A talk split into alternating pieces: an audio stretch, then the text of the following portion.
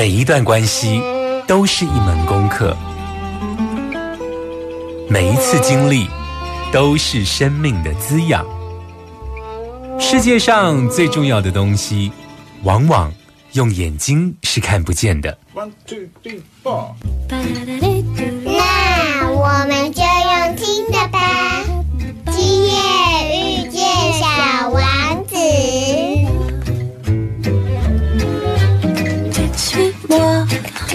là où je sais sourire, suis-moi.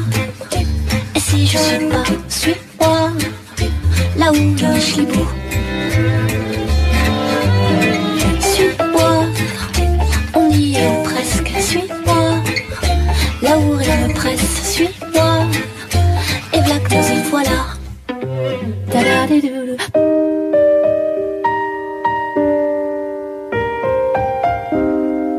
欢迎收听《今夜遇见小王子》，每周六晚上八点，周日晚上九点，阿光会准时在 FM 九九点一大千电台与你相遇哦。今天呢，阿光要跟大家聊什么主题呢？其实如果有长期在听我们节目的听众朋友呢，一定有在阿光谈印度的那几集呢，有听过一个名词叫做阿育吠陀，对不对？那阿光呢，其实也是个门外汉呢，就是说去印度呢，呃，旅行的时候啊，就会去追寻，包括像阿育吠陀的按摩啊，阿育吠陀的这种养生餐啊等等的。但是阿光呢，总是去旅行，就是带着开放的心，对很多事情不求甚解，但我愿意去接触哦。所以之前在印度的这几集有提到阿育吠陀的相关的养生方法哦。前几天呢，阿光就是在脸书上看到了一本书哦，这本书叫做《阿育吠陀实证医学》哦。阿光当时就很好奇哦，因为这样子的书，照理说应该是很冷门，但是为什么他一下子就是呃新书一开始就上了金石堂的排行榜第一名？在伯克莱也是第八名哦，可见得呢，在这个需求上面有很多人呢在关注这样子的一个实证医学，它到底是跟现在这种后疫情时代准备要开放，然后好好的跟病毒相处的这种氛围，或者是整个宇宙进程到这个阶段，大家应该要去了解有关于自然医学的这一种原始的智慧哦。所以今天的这个疗愈大来宾，阿光为大家邀请。我的好朋友，为什么要光说是我的好朋友呢？是因为邀请完之后，我才发现呢，薛仲林博士呢，其实是阿光的脸书的好朋友、回来之后呢，马上来邀请薛仲林博士。慢点，慢点，慢点，让灵魂跟上我们的脚步。欢迎疗愈大来宾。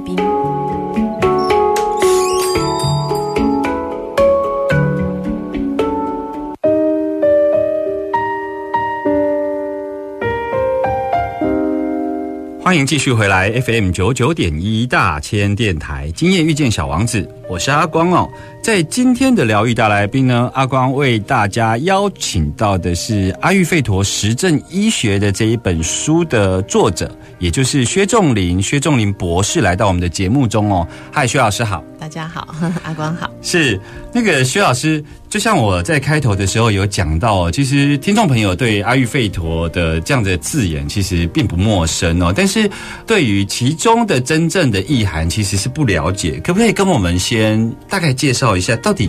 什么叫做阿育吠陀？它的定义是什么？对，很多人去，也许有听过，或者说去到印度都会选择这样的疗法。对，可是大家就是好像不知道怎么入门。那它其实是从梵文的这个字义 Ayurveda 来的，嗯那它可以拆成两个字，Ayur 指的就是生命，嗯哦那 Veda 指就是科学或是智慧，所以它也是我们所谓的药学的一个开山鼻祖。嗯，对，那很多的像医疗系统，哦，像很多年前大概 Discovery 也有播报过，为什么会就是在这几年呢？大家会特别的重视这个，或者说突然想要回过头来探索，其实也是要感谢疫病时代，嗯对，因为大家终于能够回到真正的一个认识自己身体到底发生了什么事，什么才可以跟我们的病毒共处。嗯，那所以它本身就是一种很庞大的医疗系统。那它早期呢，就是一般我们西方医学都是好像分门别类哦，把它是切割开来看的。像我有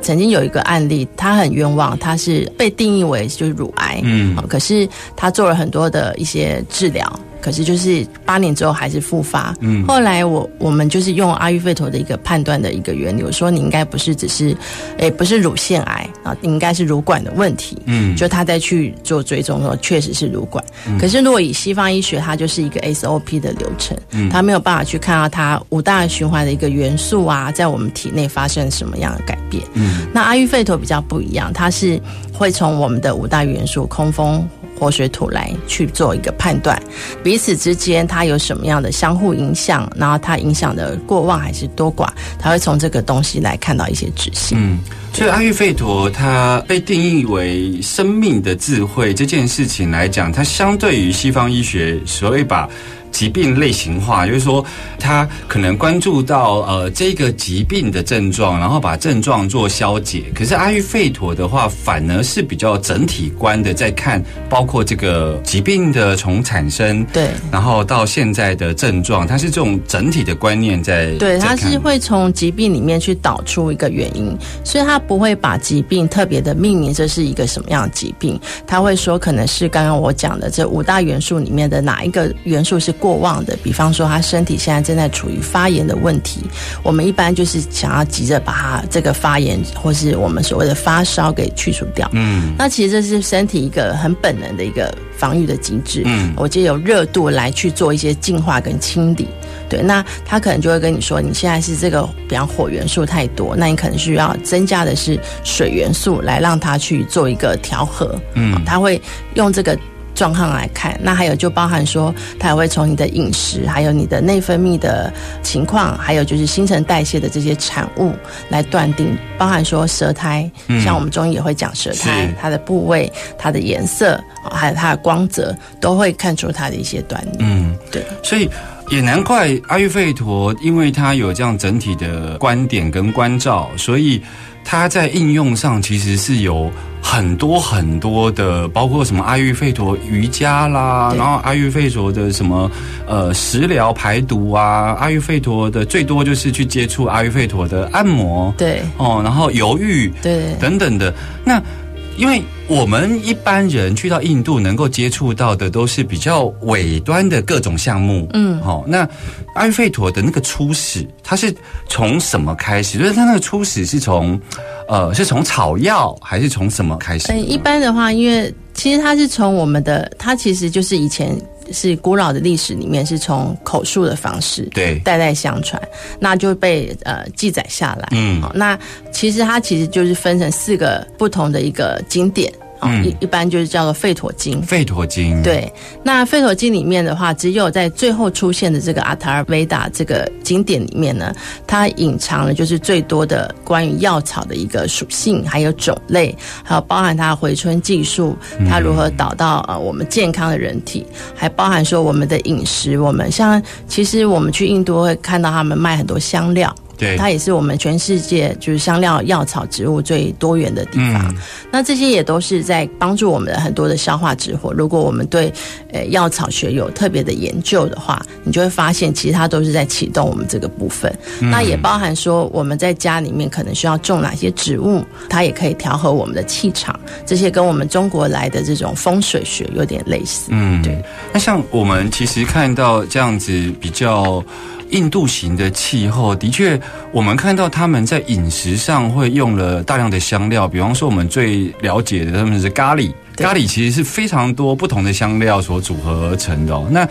我想要进一步的问说，像这样子的一个养生方式，在那块土地可能适用，那在台湾呢？台湾的这样的气候一样会有这样子相应的治疗效果。像在印度的话，它比较不会是吃很辣、很辣椒这种，它可能会用胡椒，会用姜或者姜黄。其实台湾也是，因为台湾其实就是一个海岛型的气候。嗯海岛型气候会比较容易引发就是身体湿气过重的问题。嗯像现在台湾很多我的个案里面很多就是鼻腔的问题。嗯哦，那还有就是，有时候你可能搬离某一个城市，你就发现你身体好像就比较不会有这样的一个部分。是像我个人是住在淡水，哦那跟我在之前住的地方，我就会觉得，哎，身体的那种有时候会比较闷闷的感觉，那都是因为湿气比较重。嗯对，那那时候我可能就会开始比较多运用茴香啊、月桂呀、哦，或者说肉豆蔻啊、肉桂这种成分。嗯哦那也许我们不是垂手可得，那我们可以运用，比方说我们购买某些已经磨成粉的，或者是说我们可能运用芳香疗法的这种药草也是可以用。嗯对。像我们如果用我们的文化脉络来理解的时候，你会怎么解释阿育吠陀在印度的关系？比方说。以东方来讲，比方说以我们的对岸国家中国来讲，它可能也有汉医，嗯，也有藏医，他们可能彼此之间还是会互相影响。但是他们事实上，像阿育吠陀，它来自于你说的《吠陀经》，它其实是一个宗教经典，只是说里头有一个篇章是跟养生有关。对 OK，那这个吠陀经它就是来自于印度宗教。对，OK，那如果说从历史上溯源的话，它是属于印度的哪个区域所发展出来的一个？其实比较多是南印度的这个部分。南印度对，所以也也是因为这样子，南印度这边的一些省份就是对很流行，就是阿育吠陀的各种诊所、大小医院也有。是，对，，然后还有就是他们会有真正的阿育吠陀医生来做把脉，嗯啊，还有就是会判读你的一些状态。是，然后这时候他就会调配你的饮食，可能在这个阶段，他们有有些人是就是直接在医院里面进行一些疗法的一个进行，那他可能每天他会配比说你这，比方说只是按摩，我们以前观光可能就是偶尔去，对。可是如果你真的要让自己身体回归，他会告诉你，你七天当中就要做可能五天的按摩了，嗯。对，然后还有就是你的灵油是在什么时候做，嗯，哦，然后你的食物每个人不同形体，它配比的状态也不同。是。对我们现在呢，就是邀请的是这个薛仲林博士跟我们聊这个阿育吠陀。在这一开始，我们其实是请这个薛博士跟我们大概聊了一下什么是阿育吠陀。那刚刚呢，在他的描述过程中，其实有提到，其实它是一个整体对人的关照，所以他用了包括地水火风等等的这样的字眼，在理解人到底是一个怎么样的一个循环运作的方式哦。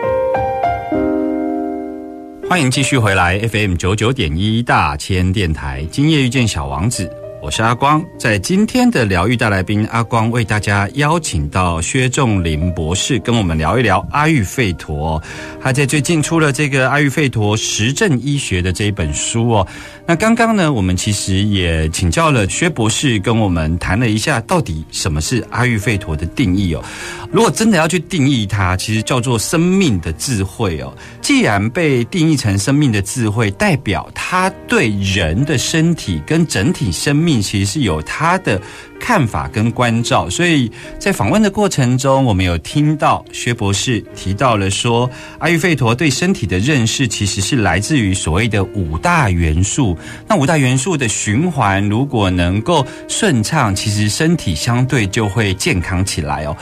我紧接着要来问一下薛博士，就是什么是五大元素呢？其实我们人体就像一般，我们可能会常听到小宇宙，我们知道这个小宇宙，但是他不知道它是什么。是啊，其实它就是离不开这五大元素，包含空、风、火、水、土。嗯那我们大自然万物其实也是。对对，那什么叫做从空里面呢？所有的，就像爱因斯坦曾经说过，所有的万物一切都是从波动频率来的。嗯那我们在一个很无形的东西，空在我们的一个像是。如果以佛家或是以一些宗教哲学来说，好像也是从常在讲说要净空，要有空无，嗯我们要有一个悲空的心。嗯对，那所有的万事万物都是离不开这个元素。那从这个空当中呢，我们因为很多的波动，波动跟波动之间的一个状态，就会形成所谓的风。嗯那风呢，它的一个流动的一个状态，它可能会碰撞，它就形成所谓火的元素，有个热能。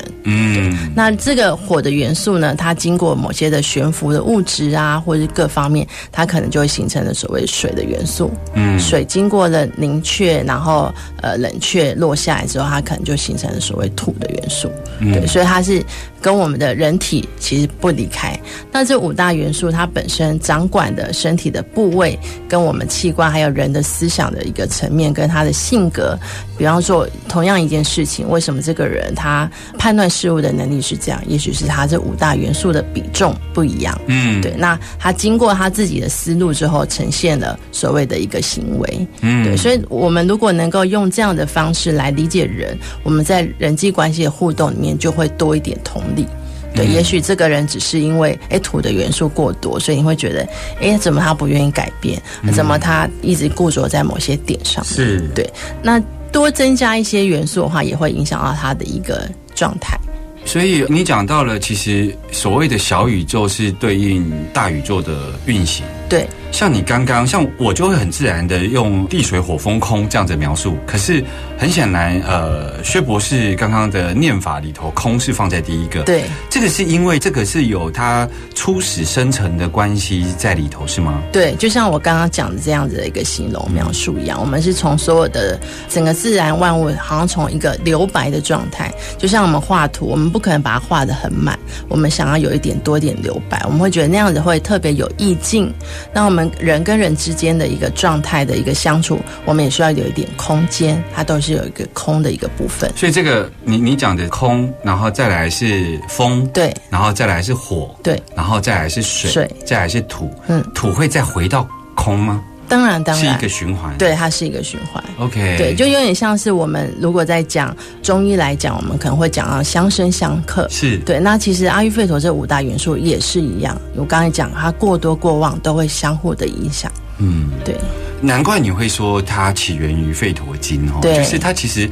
里头有这个缘起缘灭的的味道在里头哦，对就是说它并不是去我值得想要占有什么样是最好的身体状况，而是当我们了解了自己的身体状况之后，知道什么样是一个平衡的状态。对，其实你如果有去印度人的人，你会观察到，就是印度他们也是，因为他们的这个智慧已经好像就是在细胞里的感觉，是，所以他们会觉得印度最大的变化就是不变，或是你觉得它不变的原理真理就是它随时在改变。嗯所以你他其实有时候你可能一等等时间等很长，他就会跟你摇头，没关系，对不对？他的对都是摇头，对是是是对所以他们就觉得很多的时候，他就是生命要多一点弹性。嗯那这五大元素也是一样。是，而且你在这一段的描述里头，因为我们刚刚其实是想要切身体面相，可是你你其实在讲说，如果我们理解地水火风空的这一个循环的时候啊，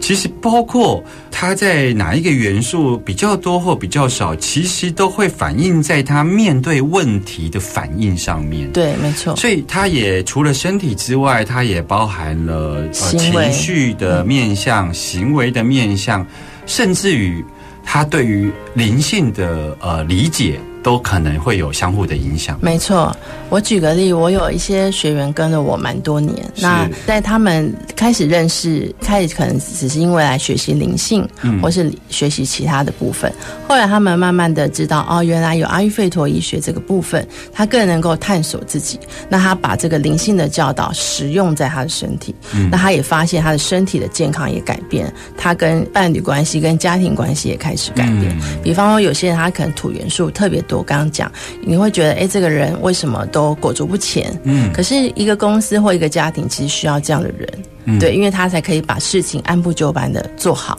所以每个事情它是有一体两面的，它并不是一定就是不好的，或是一定就是好的。嗯，对，那如果你的火元素比较多的话，你身体的消化、新陈代谢能力就会比较好。嗯那还有就是你在职场上，你在进行某些策略，我们一般讲火元素很多的人，他是容易思考很敏捷。然后同时他有一一定的一个冒险泛滥的精神，嗯。对他愿意改变，嗯。那一个团体里面也需要这样的人，对，那他在我们身体里面启动了很多的，等一下我们也许会聊到，就是消化毒素，嗯。它会帮助我们做很多的营养的成分的交换，跟我们新陈代谢物的这些很顺畅能够排出。其实访问到这里，阿光终于能够明了说，如果听众朋友去买这本书《阿育吠陀实证医学》哦，就是说。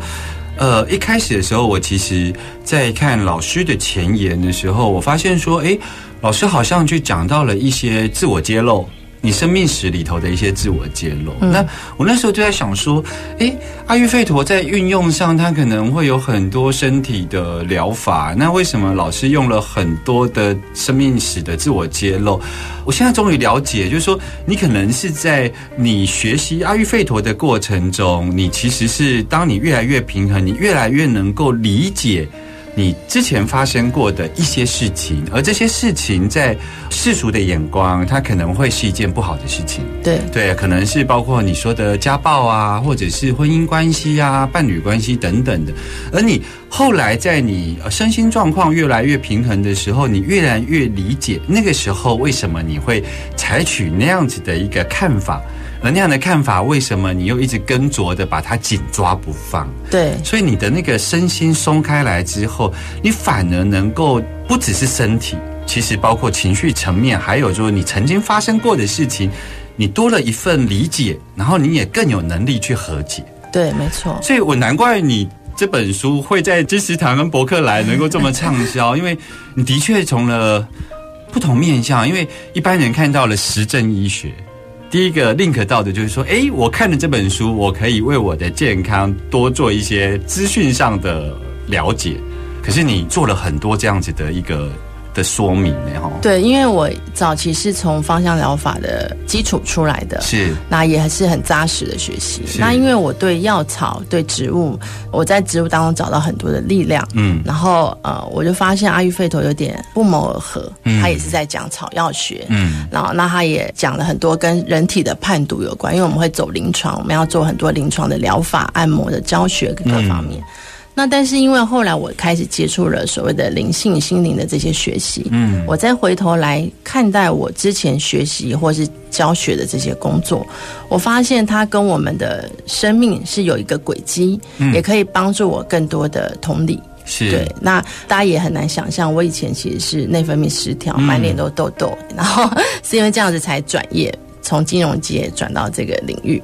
对，然后后来我又曾经教了健康，可是我又胖了十几公斤，比现在还要胖十几公斤。嗯那后来我又发现，因为再回过头来，我在认真的想说，诶，是什么东西扭曲了我自己身形？应该是因为我是比较典型皮塔型的人，嗯什么时候让我变得比较卡法？可是我又有点内在有点焦虑，我又走到了所谓的最不好的组合，就是 Vata 加上卡法，嗯啊，少了一个改变的能量。嗯。对，那那时候我就想说，我要再回过头来认真的运用我的阿育吠陀，嗯。所以我后来又倒回正常的一个状态。是，如果从现在的眼睛回过头去看你的那个学习历程啊，其实芳香疗法是从接触开始，对，所以它那个疗愈的确是对于这种呃身体的压力，或者是说你说的幼儿的家暴，对，其实那个时候的疗愈的确是要从芳香入门的，对，因为你看小宝宝，其实有很多的科学家也都有印证了。是那我们包含我们之前会教孕妇的芳疗，对哦还有阿育吠陀也有孕妇的疗程是疗法。哦，那你会发现小宝宝如果缺乏爱，哦，就像是像 Discovery 就播报过，就是猴子他刚出生，然后跟母亲分开，那分开之后，它影响他后来人格的发展，他可能变得比较暴力。嗯，其实后面你可能在他比较大一点的时候，再让他跟母体稍微接触，他还是没有办法改变他这样的行为。对对，那所以其实触觉是最能够唤醒我们。比方我们宝宝在妈妈肚子里面的时候，我们就是跟这个有一个体温在的这种连接那它可以唤醒你很多生命的本能。嗯对，那也包含像是除了这之外，它还有打开我们的嗅觉啊。那阿育吠陀很多香料也都是在打开嗅觉。嗯。对，我其实在这里岔出去跟呃薛老师分享一个小故事，一下下。其实啊，我在二十几年前去上心理剧的课程，然后呢，我印象非常清楚，就是呃，我在那个过程中有一个呃女性长者，我那时候才大学吧，那个女性长者她其实是想过来拥抱我，嗯，然后在那个心理剧的过程中，我竟然伸手去跟她握手。就她走过来要拥抱我的时候，我伸手去跟她握手，那我也没有察觉自己的不友善，那一直到课程结束之后，那个妈妈女性长者跑过来跟我讲说。其实你知道吗？我其实是想过去拥抱你，但是你可能没有察觉到你伸手过来要跟我握手。他说：“你知道吗？那其实是你很，你对于人靠近是会感觉到压力的。你觉得你不想跟人家有接触，所以对你来讲，你你可能觉得这是一个很友善，跟人家握手已经有接触到。但他说，其实你是在把我排拒在外。他给我这样的提醒之后，我那一次才开始知道说，哎，的确呢，我好像在亲密关系上面，我对拥抱这件事情是有压力的。就是说，当有人拥抱我，或是我拥抱别人的时候，我会，我其实是比拥抱更瑟缩一点点。就说我并没有办法真正感觉到那个肌肤之亲。嗯，那一直到后来，跟跟着这样子的一个呃学习跟成长，我后来才懂得享受什么是接触。嗯，所以我才会回推回来说，哦，那你的这个呃学习入门从这一个芳疗开始，我觉得这一切都是安排好的。对，是。其实我一开始回过头来回想以前那条路，因为以前是很压力的，在证券业，是对，那步调很快，然后又很紧绷。然后我记得我刚刚学按摩的时候，呃，我我常常被讲说，你怎么手已经动作已经到，可是身体还后面，我有点听不懂。没有啊，我觉得我过去，可是他没有，他就是分离的。嗯，对，就是我们认识自己的身体，其实是好像很。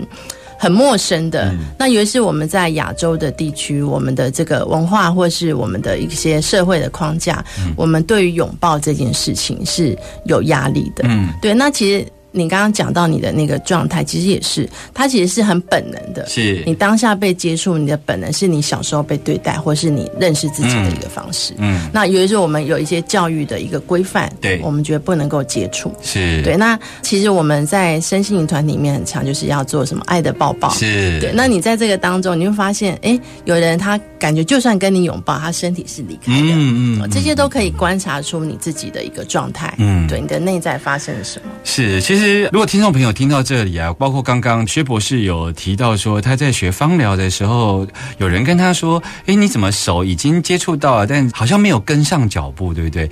听众朋友长期听我们疗愈大来宾，你就记得我们的这一个片头，阿光特别录制了一段话，有没有？就是慢点，慢点，让灵魂跟上你的脚步。阿光就是这个意思。就很多时候，那个疗愈的发生，是要让你的身体跟灵魂都同时的临在，疗愈才会发生哦。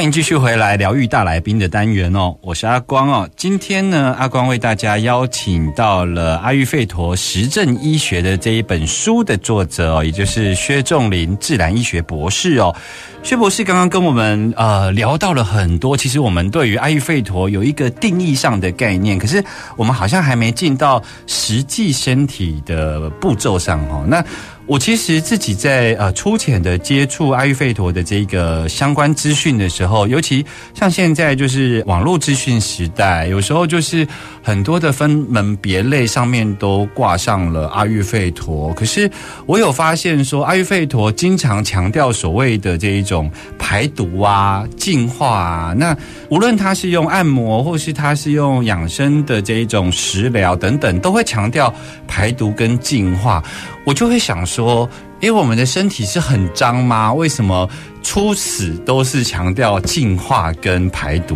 呢？可不可以跟我们聊一聊，在阿育吠陀的脉络里头，这里所指的净化跟排毒是什么意思？刚刚我们讲到，它有谈到五大元素，是对。那身体的话，其实有很多的孔道，嗯，还有通道，包含我们的鼻腔，嗯，包含我们的肺叶、肺泡，这些都是。好，那还有就是我们血管当中也是有这些管道嘛。对，那包含我们细胞之间啊，细胞膜、细胞壁都有很多的一些，不管它的内胚层还是外胚层，它都有这些孔道。那我们食物进来之后，由于像现在的食物不像以前的状态是这么原始的，我们常常要说，哎，建议大家吃原形植物。对，啊，但是现在很多的加工还有调味，我们呃，尤其是。一般人的压力不一样的时候，他可能他的口味就开始改变。对，那有的是他胃火比较多，或者是说他胃部的焦虑比较多，他因为他吸收就是焦虑的能量。嗯，那这时候我们就会更想要吃一些辣的东西。嗯，哦，那那所以这个时候我们的味觉开始需要被净空的一个状态。所以因为它它已经被很多的一些添加物给阻塞了，包含说这些影响也会影响到我们的思维层次。嗯，我们大脑也需要净空。刚刚一直在讲空的元素，好，那大脑也需要净空。那所以这些排毒呢，就是特别的重要。嗯对。那我们在阿育吠陀里面很强调就是消化之火。哦嗯火的元素啊，一般就是因为它一直在强调，就是如果我们没有好的消化的话，我们身体就没有办法做很多的新陈代谢。所以不管它的疗法，刚刚阿光有提到按摩也在激活。是。然后它会呃有些，比方说你有关节的发炎，它可能会在某个局部的地方做一个类似范畴的一个框住，然后再淋热热慢慢的流动的一些药草的热油，嗯它会做一些热油的一个部分，也是在做这些净化，把这些粘连的物质、这些毒素给释放出来。嗯。那我们的毒素从哪里来？阿育吠陀讲了，就是从阿玛毒素，指的就是说我们很多的一些呃废弃物，包含我们的像我们大自然环境有很多的，比方酸雨啊、我们有很多的空污，嗯、还有我们水里面也有很多不干净。嗯，像我们之前有在呃，如果大家有看到书上面有一些我的资历，我之前有在协助一个治愈力的一个呃生命科学总部，他们在做很多的一些净化的一个疗法跟排毒营。哦那我们就会从这个排毒的过程里面去看到每个人排出来的，我们叫做宝石。嗯，呃，我们从宝石里面就是看到，哎，每个人结晶不一样，还有每个人，我们有人会排像鸽子蛋这么大的东西。那你去想这些东西，它如果都是阻塞在我们的孔道当中，是不是它就让我们的呃营养没有办法正常的流动了？然后同时我们毒素一直是卡住，而形成某些的一些脏物的话，它也许就会产生所谓的病变，变成肿瘤的形态。嗯那还有就是我们会从它的颜色，比方有人是特别黄，他可能是吃到油脂比较多；那有的人是它比较深色或者咖啡色的，可能他的肉类蛋白质过多，或是他可能有内分泌失调的问题，都可以从这些毒素里面来做一个判断。对，那再来的话就是说，我们还会从它的一个排泄物，一般在范围里面叫做 mala 啊，我们排泄物，比方说我们我们的尿液是经过很多的毒素，在经过净化之后，会从我们的肾脏出来啊，这就就是从尿液的形态出来。那有些比较固体的东西，它会从我们的肠道出来，这也是所谓的一个 mala 的毒素。那还有有些是从皮肤，皮肤也会呃排，因为有些人你会觉得诶夏，因为夏天到了，有些人你会觉得它远远就可以闻到一种味道，其实就是它可能它的黏液比较浓稠。就所谓的火跟它的土比较多，或者是它的水跟土比较多，它也会让它的那个黏液比较明显，那他的皮肤就容易产生这些气味，哦这些都是我们所谓的毒素。所以就是说，身体在阿育吠陀的这个认识里头，其实是有五大元素的循环系统，而这五大元素的循环系统，它们彼此对应在身体的器官上面。它所谓的排毒或净化，是为了让它通，对通是最基础的，对因为通了之后，才有机会去谈彼此循环上的平衡。对，没错。如果他连通这件事情都没有办法达成，比方说血液上的通，比方说我们会脑中风，就是不通嘛。对哦，我们会结石，对哦，就是会有很多的所谓的毒物累积。所以你你这概念其实是通的意思，通作为最优先。对，你看现像现在洗肾的病人，就是台湾嗯一直是居高不下，越来越多的这样的案例。其实，如果你去从饮食方面去净空某些状态，也容易让你的孔道比较干净。嗯，对，还有包含现在很多人压力不呃压力的关系，还有就是他饮食不当，还有包含他的作息哦，这些都会让我们产生很多的一个状态。嗯，对，其实像刚刚你有提到说喜欢吃辣这件事情，其实我有时候，也就是我我们如何分别那个因跟果的关系？因为像我，我想听众朋友也会啊，有时候就会忽然之间身体很想吃辣，嗯，或身体很想吃甜，甜，嗯，对，那这种东西是是先有病灶或先有病症才才想吃，还是人身体有需要想吃呢？你觉得？呃，像我我举个例哦，我我前几天因为呃个案累积比较，就是等于是很忙碌，然后但是我结束之后，我晚上要赶去一个会议，对，好，那那时候我就真的，但是我又觉得我知道时间会不够，嗯。嗯，然后但是你又觉得又很想，又怕说会议结束再吃又变宵夜了，嗯，那我们就会有这种很混乱的迷思，我到底要吃宵夜好，还是我现在要囫囵吞枣好？嗯可是我又觉得我应该要吃在对的时间，嗯才不会后面可能血糖太低，没办法专心各方面。所以我在很赶的时间内，我只剩下十六分钟可以上车。嗯但是我还是去点了一个东西，嗯我就去，但我们附近没有什么地方吃，我就点了一个冻饭。嗯那那你等下，它冻饭里面无非就是都蛋白质的东西是比较多是是那偶尔有一点点的花椰菜叫做根茎类，也不叫做真的是所谓的矿物质。是对，那但是我在八分钟我就把它整个吃完了。嗯好那你有满足了你的食欲，你也满足了你的需求，你认为的头脑的需求。可是那同时我也觉得我吃上了我想要吃的口味。嗯对，因为我我那天就特别想要吃牛肉，嗯然后然后我平常不吃辣，我那天就也特别想要吃辣，嗯对，然后后来呢，到了会议结束，我回到家，半夜我我那天特别精神也很好，十二点还没有睡觉，因为我通常不太会熬夜的人。嗯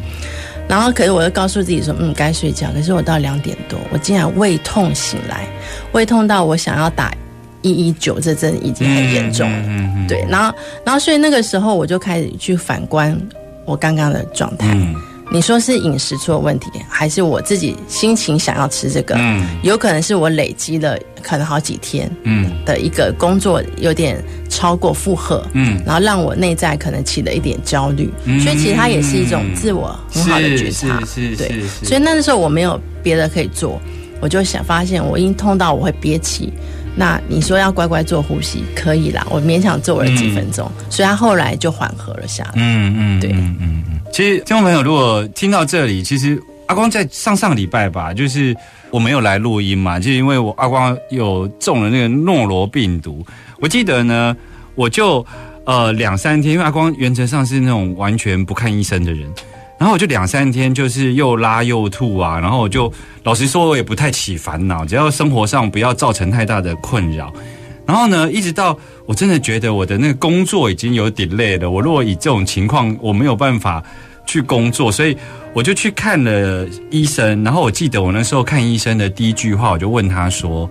医生，我现在我平常是没有在喝珍珠奶茶的，可是我现在身体非常想喝珍珠奶茶。”然后医生还是跟我讲不行，因为在他的概念里头，就是你已经在拉肚子了，你怎么会去吃这样子的东西？可是我很清楚知道，我身体已经拉到没有热量，才会有这种这种想法，想要去喝一个这个充满热量的饮料，你知道吗？其实这个就是觉察，就是你对于你身体的反应，你可不可以精准的理解到，诶，为什么你这个时候会想做这件事情？这个是觉察，这个跟你后来有没有付诸行动，愿不愿意为你的行动负责，那又是另外一个议题哦。今天呢，因为时间的关系哦，其实阿育吠陀还有非常非常多的内容，所以是不是下个礼拜我继续邀请薛仲林博士来到阿光的节目中，我们继续来聊阿育吠陀更多的内容。好，小王子说，想要结识蝴蝶，就得先忍受两三只毛毛虫的叮咬。我们下周见喽，拜拜。